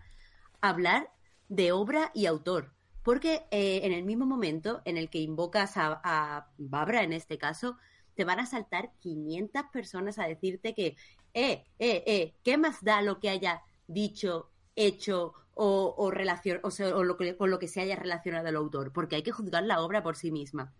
Y mm, es que eh, esta es la base y esta base está equivocada. La obra es producto de su autor. Querer separarla es utópico, innecesario y además aburrido. Y bueno, mm. no olvidemos también que si tenemos que decir cualquier cosa contra un autor que se ajuste a lo que el patriarcado, o sea, que diga cosas que le gusten al patriarcado, enseguida nos van a pedir una serie de responsabilidades impresionantes. O sea, mmm, que se lo digan a azul corrosivo. No quiero, no quiero tirar por ahí porque no quiero hacer el programa violento. Pero el problema por el que tenemos que debatir en unos términos tan eh, superfluos es porque hay muchísimas personas que no admiten que los videojuegos son cultura, que la cultura la hace un autor y que eh, autor y obra están estrechamente relacionados y no se puede juzgar uno sin juzgar otro. Mm, yo aquí, ah, estando de acuerdo con lo que dices, un autor crea una obra y siempre vierte al autor. Pero voy más allá, en el sentido de que una vez el autor ha creado la obra, a mí no me importa lo que diga el autor, en el sentido de que importa lo que recibe cada uno. Y aquí es donde debería haber un gran debate. Es decir, eh, yo no creo en la permanencia del autor o del discurso del autor por encima de todo.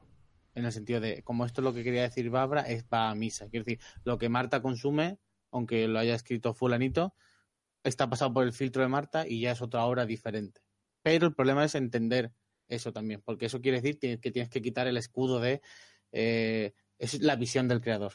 Es, vale, es la visión del creador, pero los receptores somos creadores en cuanto recibimos el mensaje porque lo pasamos eh, por nuestro filtro. Y, y creo que efectivamente lo que dices, el debate acaba siendo superfluo porque sigue faltando cierta, como has dicho, cierta concepción, ya no de que el videojuego sea cultura, sino de la capacidad de, de hablar de la obra y del autor, tanto el mensaje político como de la obra. Es que yo he llegado a leer por ahí de gente, ¿no? En estas mare magnum de broncas, de que, mm, pues, que por esta regla de tres, eh, cuando se habla de Kingdom Come y de Babra y de ideología y tal, eh, no se debería estudiar en cine a Leni Riefenstahl, que fue la documentalista de Hitler. Y yo en la carrera no solo he estudiado en profundidad a Riefenstahl, sino que al revés, el debate, parte del debate, claro que giraba alrededor de la ideología nazi, pero porque la obra era puramente un tratado de ideología a nivel artístico y técnico, y siempre lo hemos dicho, ¿no? Quiero decir, ves el triunfo de, de la voluntad y la Olimpiada de Rinfestal, y incluso hoy en día pocas obras están así de bien rodadas y son tan espectaculares e increíbles.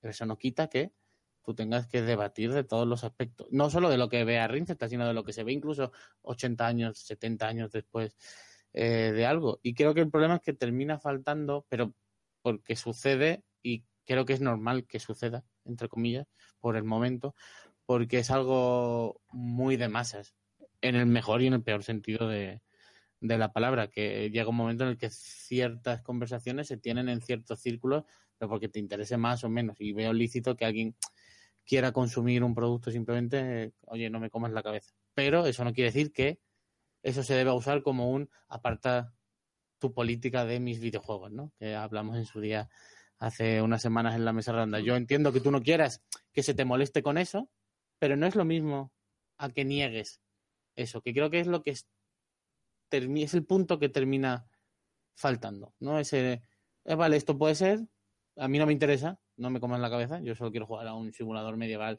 eh, más o menos, pero no es lo mismo a, no, esto que tú me estás diciendo me estás intentando adoctrinar y es una mierda, que pasa, que es la misma respuesta que da quedan ambos lados en el sentido más estúpido y superfluo de una discusión sin fondo eh, generalizado. ¿Qué pasa con esto? Y pasa con Battlefield y pasará con el próximo Assassin's Creed y pasará con, no sé, con cualquier Eh, cosa. Perdona, Carlos, pero no estoy de acuerdo contigo. El problema no es que se niegue que haya ideología en Kingdom Come, que se hace, pero eh, el principal problema es que se ataca a los que afirman que sí lo hay. Quiero decir, si solo fuera una negación, Claro, yo podría seguir hablando de Kingdom Come Deliverance. El problema eh, es que los que lo, eh, los que hablamos en términos políticos o hacemos un análisis eh, ligado a Babra de la obra, recibimos mm, ataques, recibimos críticas, recibimos acoso y abuso. Y entonces eso, eso limita el debate. Limita el debate desde el momento en el que la persona que no está de acuerdo contigo siempre va a cambiar los términos en los que se está debatiendo. Claro, Eh, sí. Solo quería hacer esa puntualización. No, pero si es que justo lo que he dicho, que yo veo lícito que alguien no quiera que se le moleste con política, pero lo que no veo lícito es que se rechace y se ataque eso. Es justo, igual me he explicado mal, pero lo que decía eso, yo entiendo. Claro, yo entiendo que alguien quiera consumir un juego sin que le moleste a nadie hablarle de política porque no le interese, es perfectamente lícito, pero lo que no veo lícito es el decir, tú que me hablas de política, aléjate, que esto es una mierda y tal. No, oye, eso, yo no me interesa la política, ¿vale? No, Pero- Igual que no me interesa el fútbol, ¿vale? Pero no te voy a atacar a ti que estás hablando en un término que a mí no me interesa. Porque además normalmente creo que no hay, luego en el fondo no hay discusión política. Quiero decir, no hay discusión de por qué me parece mejor el ultraconservadurismo recalcitrante de Europa del Este frente a otra posición más abierta. No, pues al final el problema es que porque no la hay, hay un rechazo directo, como has dicho tú, que quizá me he explicado mal antes. Eh, lo que yo quería añadir es que, bueno, como tú has- mismo has dicho, es que en el momento que, tú- que una obra cae en tus manos y tú la interpretas a tu manera, tú puedes entender que haya una ideología política o no entenderla. Tú puedes jugar a un Call of Duty y, y leer una ideología ahí, o jugar a un Call of Duty y que sea un mata-mata sin, sin más lecturas. Igual, puede, igual yo podría jugar al Kingdom Come Deliverance y no hacer una lectura política del autor y simplemente disfrutar del videojuego per se. También tengo una educación que hace, tengo un trasfondo y un eh, bagaje eh, pasado que hace que busque esa lectura aposta. También, por la misma manera, habrá muchos jugadores que no, que no la quieran y por eso digan, mira, mm, eh, no, tus lecturas políticas y tus ideologías están haciendo aquí un pastiche con, con mi videojuego y esta historia no me mola, ¿no? Ya, pero eh, yo precisamente, o sea, eh, con, esto que dices, a mí me parece lo más, lo más clave del asunto. Y es que, precisamente, si la si pretendes que, que esa lectura, eh, o sea, decías tú ahora, no la busco a propósito, pues esa, esa lectura siempre está. Y, en el caso de un videojuego histórico, que es lo que estábamos hablando sobre todo, es que no solo está, la historia es una es, es multidisciplinar. Ergo, si tú estás impregnando de historia cualquier aspecto de tu juego, si estás buscando ese, ese aspecto histórico riguroso, estás 100% introduciendo no solo la ideología, 200 disciplinas de las cuales tú puedes sacar una lectura. Desde la economía, desde la política, desde la sociedad. Esto todo son cosas que nosotros estudiamos, son cosas que en un videojuego tienen que estar si, si pretenden ser un reflejo de cualquier realidad eh, histórica. Entonces, el hecho de que haya gente que nieguen esa lectura, porque es- ahí, ahí estoy totalmente de acuerdo con Marta y me parece excepcionalmente bien batizado. No es solo el decir que no me interesa esa lectura. Puedes efectivamente coger un Call of Duty y no pensar ni un poquito en, en lo que te está diciendo. Me parece legítimo, me parece bien, me parece poco interesante, pero esto es una cosa que, creo yo y que creo que puedo intentar explicarte por qué creo que para el medio es bueno que hagamos estas lecturas, pero pues estás en tu derecho de no hacerlo. Ahora, negar que esta lectura existe cuando desde la misma concepción del juego, y lo hemos resumido a lo largo del programa, la ideología, el, la- el propio carácter eh, multidisciplinar de la historia, cuando el propio videojuego mismo tiene su propio lenguaje, todos estos aspectos están ahí. Entonces, el no querer leerlos, el no querer eh, estudiarlos, es una decisión personal tuya. Y una vez se realiza la decisión de hacerlo, obviamente te- se te va a cuestionar. Lo que le ha pasado, por ejemplo, ahora es que se le ha cuestionado. Él apelaba a una cosa, a un, a un imaginario histórico y se ha cuestionado ese imaginario histórico. Y esto hay que aceptarlo porque él ha buscado esta excusa. Que él podía haber dicho desde el principio, no, es que esto es un juego que no está pensado para que tú pienses ni lo más mínimo en él, juega a tu aire y mata mucho.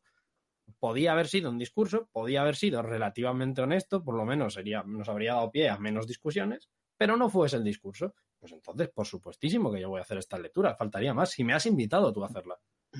Claro, lo has usado como estrategia de marketing. Mm, No puede, o sea, si se ha vuelto contra ti, mm, a pechuga, tío. A pechuga. Claro, claro. Pero eh, el problema que ha habido aquí con el Kingdom Come Deliverance es que no tienen claro ni los mm, fans acérrimos, ni creo que el propio Babra al venderlo o el que haya generado esa estrategia de marketing, ¿qué quiere ser? Porque si tú estás creando un producto que pretende que, sirva como, no sé, no decía que en la universidad se ha usado para explicar, tal, si tú estás eh, haciendo ese producto, un producto, eh, joder, me, sabe fatal expresarlo así, pero elevado, un producto eh, para, para gente con mucho conocimiento en historia, debes aceptar las críticas. Ahora, si no quieres que metamos, como decía Carlos, tu política en mis videojuegos, no crees ninguna impresión.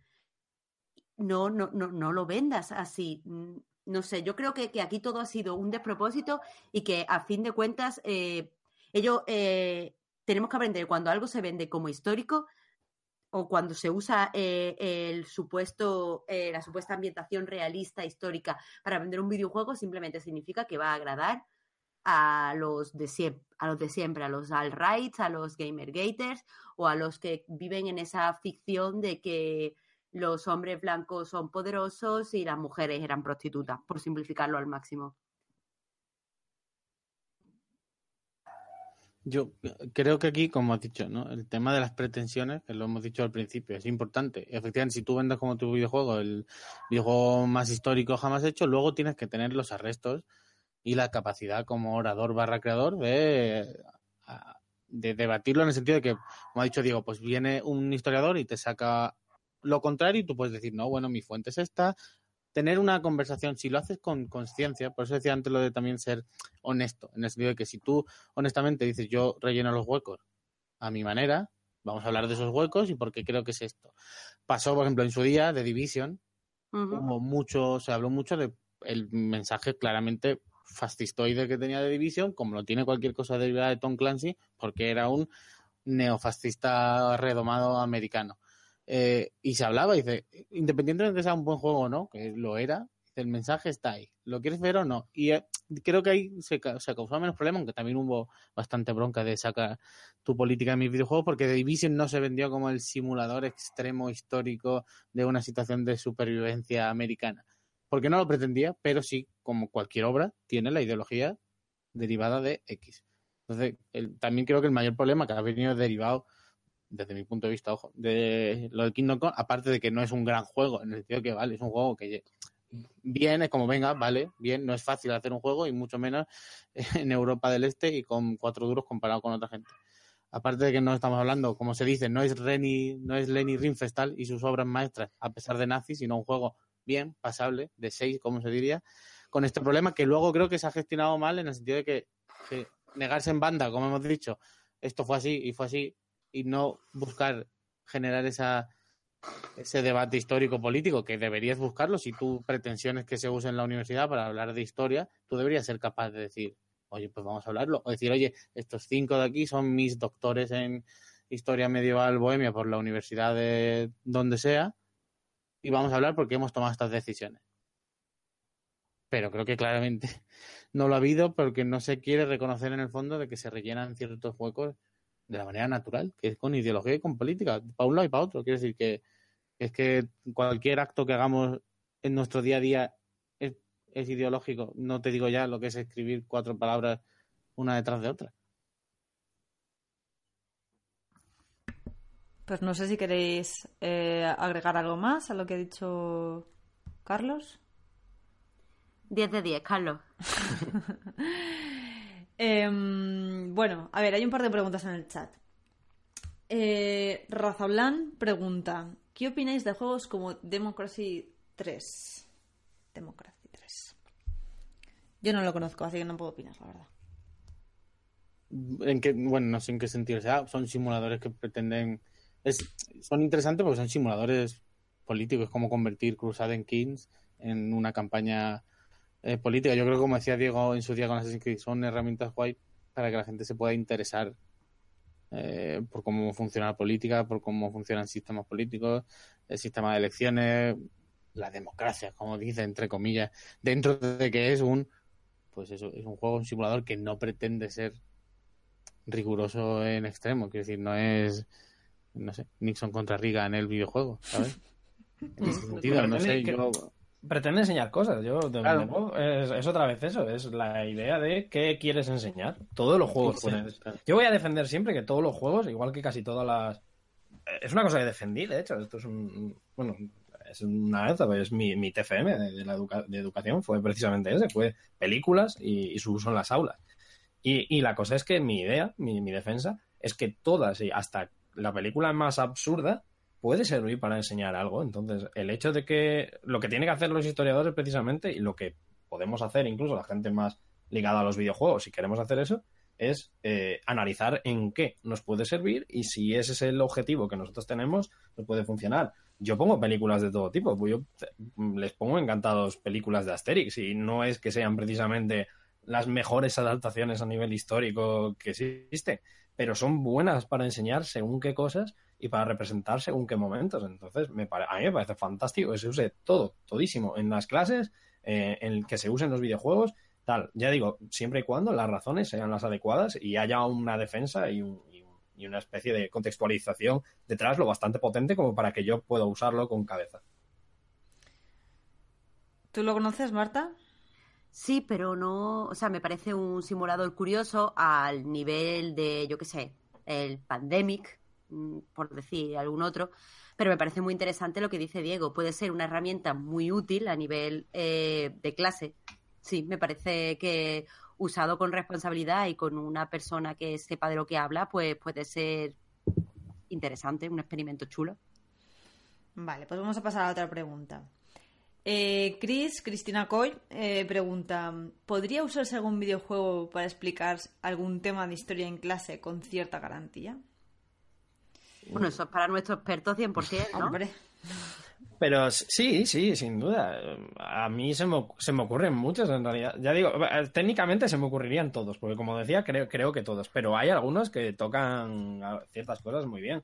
Si estoy pensando ahora, por ejemplo, en un par de. Si un chaval juega en, en eso, en cuando está estudiando en segundo de la ESO la, la historia medieval, si juega durante esa época Crusader Kings, va a venir bastante puesto en realidad en, muchos temas, porque va a entender unas dinámicas de poder y va a entender ciertos acontecimientos de una manera bastante orgánica. Yo mismo de, de pequeño, la mayor parte de la información que yo saqué en su momento, muy de pequeño, claro, de la Segunda Guerra Mundial, fue jugando al comandos y fue lo que despertó parte de mi interés.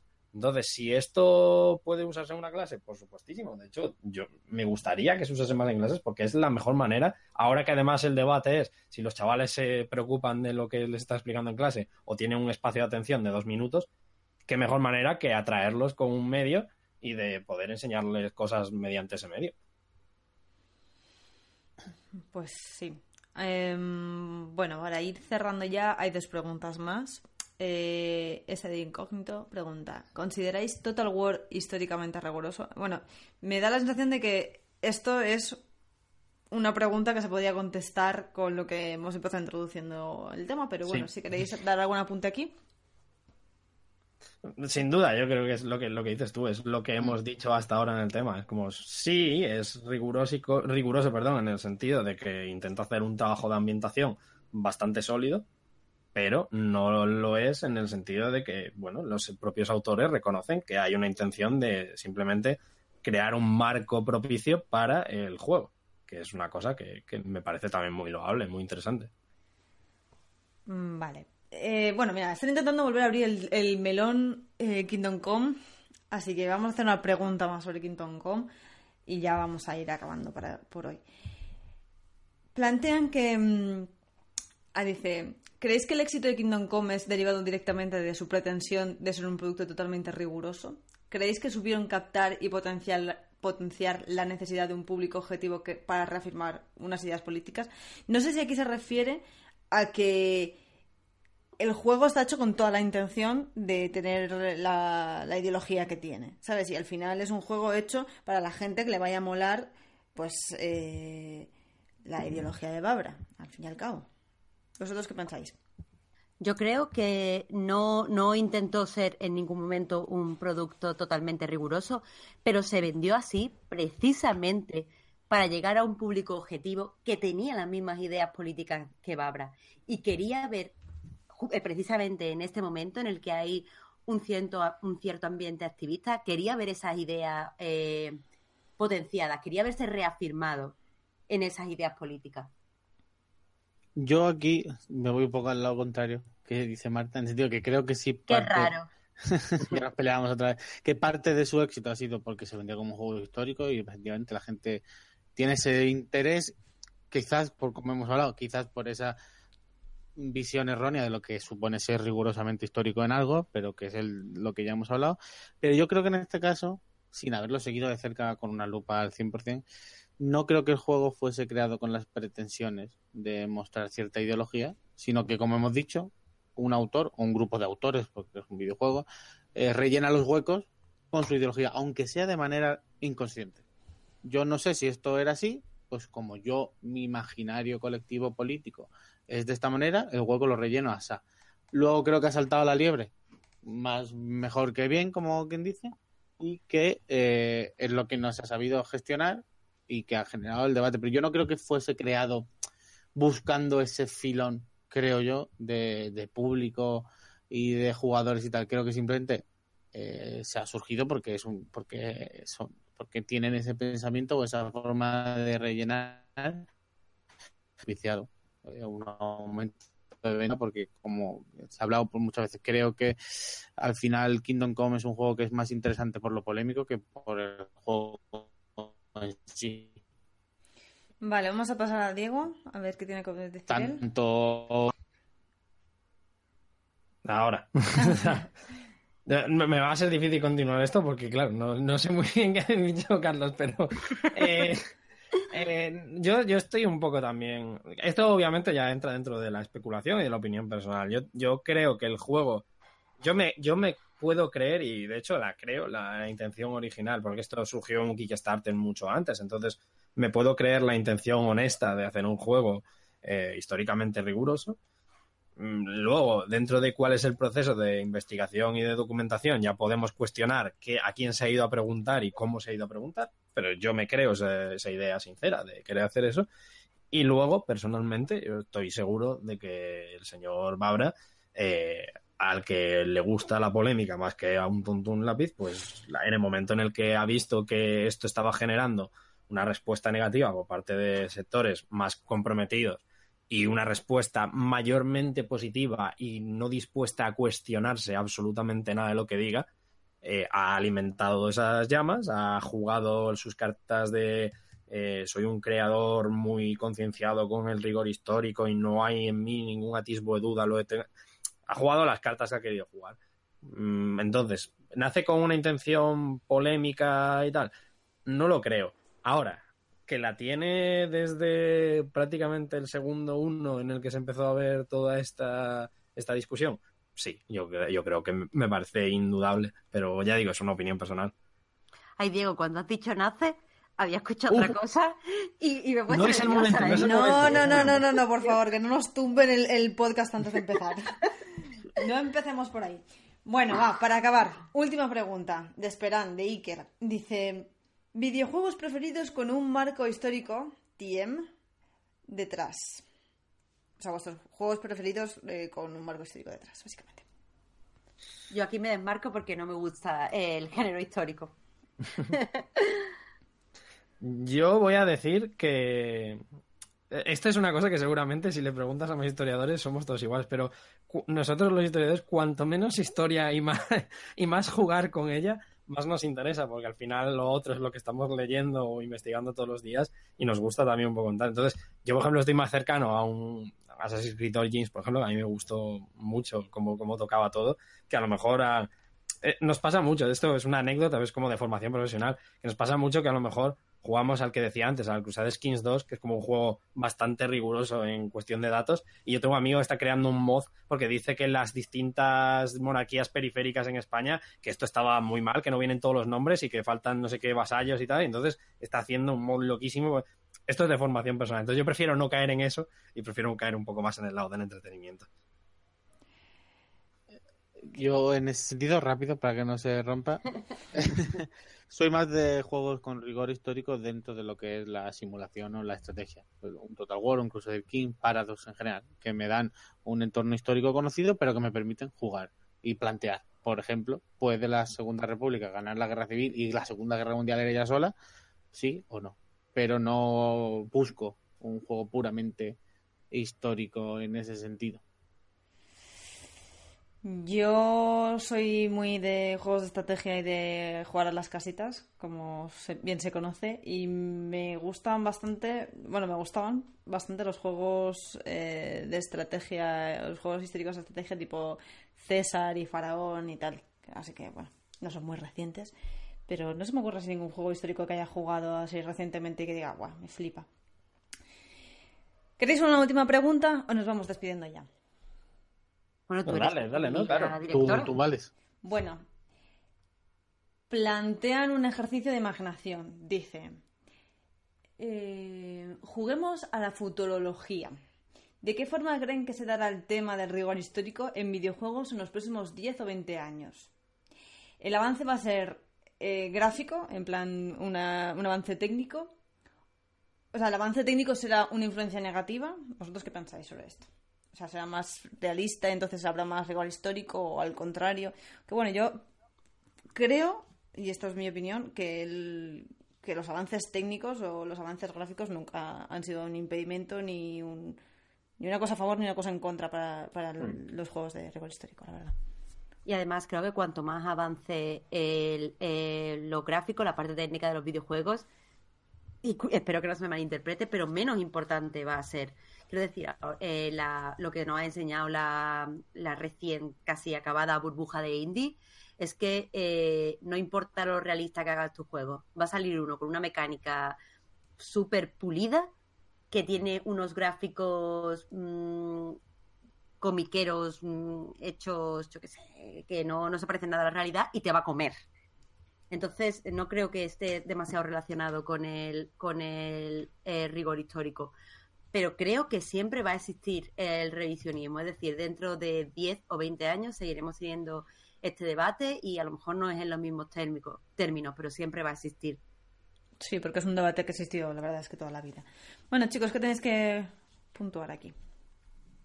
Yo, precisamente has mentado, Marta, la palabra prohibida casi, porque No, no, no, no. En este caso la palabra revisionismo, porque es una palabra que yo, con la que yo también tengo, pienso mucho en ella, a menudo me despierto por las noches sudando en ella, porque, porque es una palabra que ahora está a la corriente negativa del revisionismo y me apena mucho porque el revisionismo es fundamental en historia, pero fundamentalísimo. Nosotros no dejamos de hacer revisionismo y me parece súper necesario porque lo, y en ese sentido creo que los videojuegos deberían de, caminar de la mano. y me gustaría que eso fuese lo que pasase en esos 10, 20 años.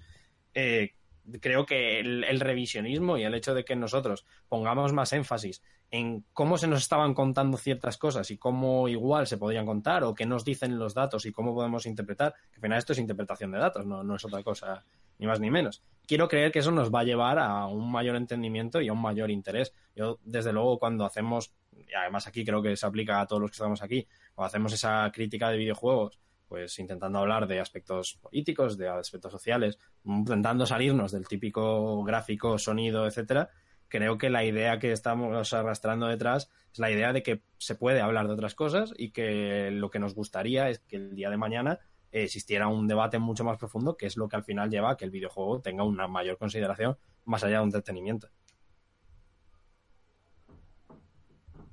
Aquí yo creo, vamos, como una mezcla de lo que habéis dicho ambos. Creo que el revisionismo, como dice Diego, bien. Y creo que también que por otro lado estaremos relativamente igual que ahora. Por muchos mejores gráficos, 4K, resolución o incluso posibilidades de representar el mundo. No es solo que se vea en 4K, que decir, un Assassin's Creed como el que hemos estado hablando es solo posible por el avance técnico. Y dentro de 4, pues igual pueden representar todo el imperio romano en tiempo real como un sandbox y permitir ciertas cosas. Pero no quiere decir que luego, por otro lado, se busque esa rigurosidad extrema, que por otro lado creo que coincidimos más o menos en el que no existe, que son los padres, casi, digamos. Entonces yo creo que estaremos un poco igual, con suerte, aunque estemos igual, habrá mucho más debate, que creo que es lo interesante. No es problema que se hagan cierto tipo de obras, el problema es que no se pueda hablar alrededor de ellas como si se hace en otros aspectos, digamos. Bueno, pues si no queréis añadir nada más, vamos a ir cerrando. Eh, tengo que daros las gracias porque ha sido un primer programa excelente. Habéis estado geniales los, los tres. Y yo me lo he pasado muy bien. Tengo que darle también las gracias a la gente que nos ha seguido en el chat. Em, bueno, eh, esto va a ser Cultura Fan, va a ser un espacio de debate, de hablar de cultura, de cine, de videojuegos, de series, pues un poco lo que vaya surgiendo y desde un punto de vista crítico y desde un punto de vista pues, pues relajado, distendido, como hemos estado hoy. Eh, muchas gracias por participar. El siguiente programa será el día 20 de junio y tratará sobre la utilidad de los eventos de videojuegos. Así que a todo lo pasado del E3, con toda la resaquita buena después de haber pasado una semana de, feria de videojuegos y de congresos, bueno, congresos no, ¿cómo se llama?